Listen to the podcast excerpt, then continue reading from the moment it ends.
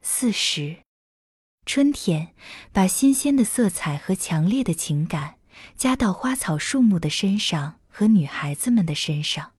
春儿跑了一阵，看看还是追赶不上队伍，就慢慢的走起来。小道两旁不断有水车叮当响动。有一个改骑的女孩子，比春儿稍微小一点，站在那里，扶着铁铲柄儿打盹。水漫到小道上来了，那匹狡猾的小驴儿也偷偷停下，侧着耳朵，单等小主人的吆喝。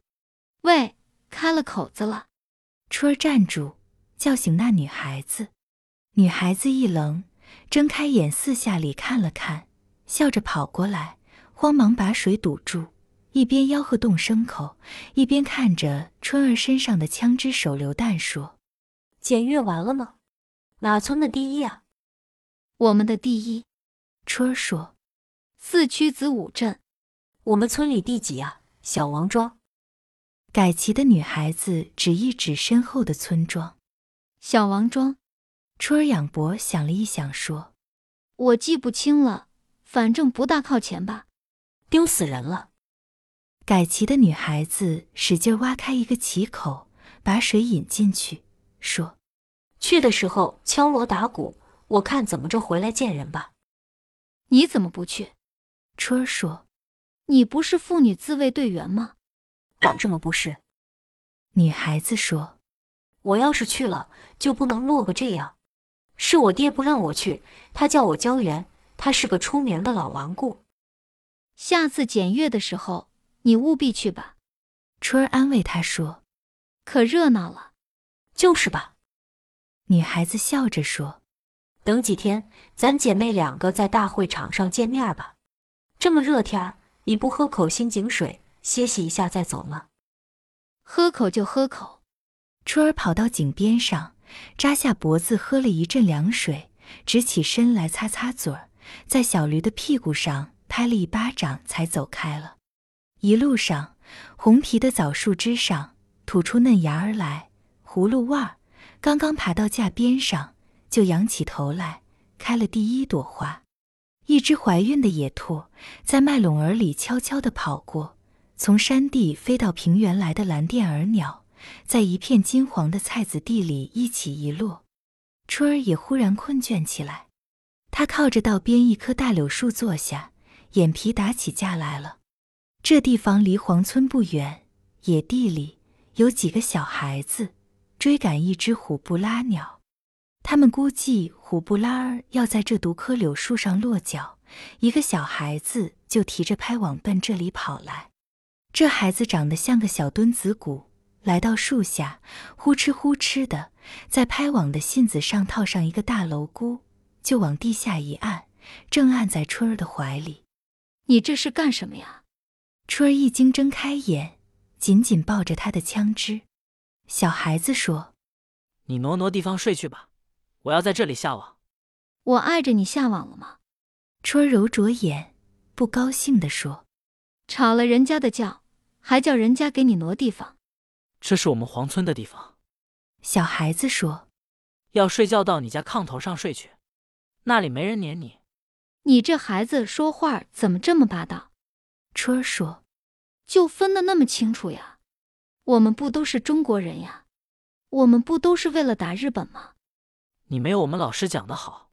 小孩子一擦鼻子：“快点动动吧，鸟儿就要飞过来了。”春儿勉强站起来，把枪使劲往肩上一抡，虎布拉飞过来，刚要落树，吃了一惊，一展翅儿，像箭一样飞到崔家老坟那里去了。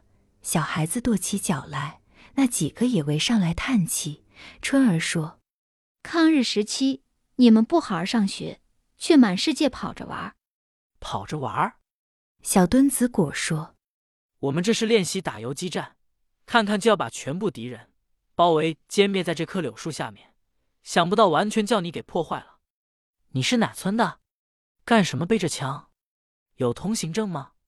没有。”春儿掏掏挂包和口袋，笑着说：“那就到团部去吧。”小墩子果镇静地说：“什么团部？”春儿忙问：“黄村儿童团团部。”孩子们说着围了上来。春儿有些着慌，她赶紧解释，说是参加检阅去来。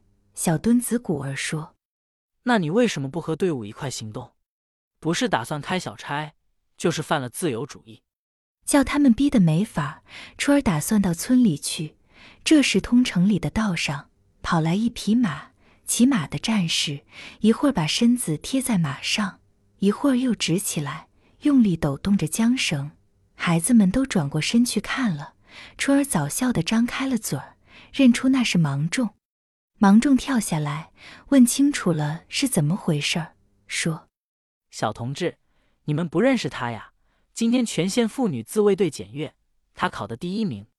看不透。小墩子果说，神色上已经对春儿表示着尊敬。我给他证明，芒种笑着说把他交给我吧。那没有问题，：“小墩子果说，我们认识你。不过，我们要给这位女同志提个意见。你在全县的检阅上考了第一，这自然是好。可是根据刚才的事实，你还有两个缺点：哪两个缺点？春儿问。第一，脱离队伍，单独行动，这证明你的组织观念不强；第二，带着武器在大道旁边睡觉，这证明你的警惕性不高。站在同志的立场上，我们提出这两点意见，不知道你虚心不虚心，接受不接受？接受，我虚心。春儿笑着和芒种走了，走出了一截。芒种说你是在那里等着我吗？闲话，我怎么知道你来了？：“春儿说，是和李县长说话耽误住了，又叫这群孩子们缠了一阵。你这是干什么去？给司令部送信。你累了，骑上去吧。芒种把马拉住。过了村儿吧。春儿笑着说：“过了黄村，就着崔家老坟旁边的石头人儿，芒种把春儿扶上马去。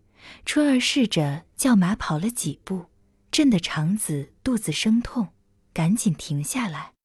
你应该习练习练，芒种赶上去给他拉着缰绳说用时不当，当时不用，多学一桩本领，又不担什么沉重。怎么这样颠得慌呀？：‘春儿皱着眉说。我在上面坐不住。骑几遭就好了，’芒种说身子放活一点儿，不要光叫马随你，你也要随着他一点儿。：‘到了子午镇村边。’春儿笑着说。站住，我下去吧。你骑上办你的公事儿去。他从马上跳下来，两腿酸痛，一拐一拐的走。在快进街口的时候，遇见了一个邻舍家的老大娘。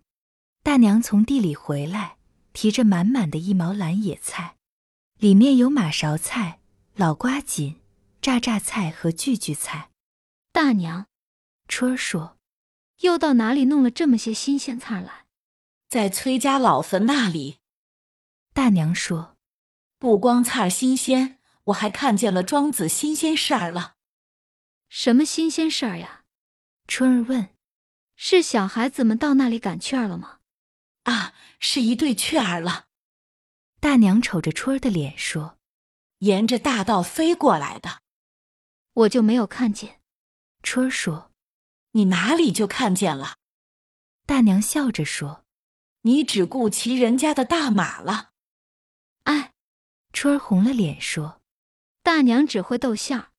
西庄的花轿铺把花轿全都拆卸了，大娘又说你知道吗？不知道呀，：“春儿说，那是为了什么？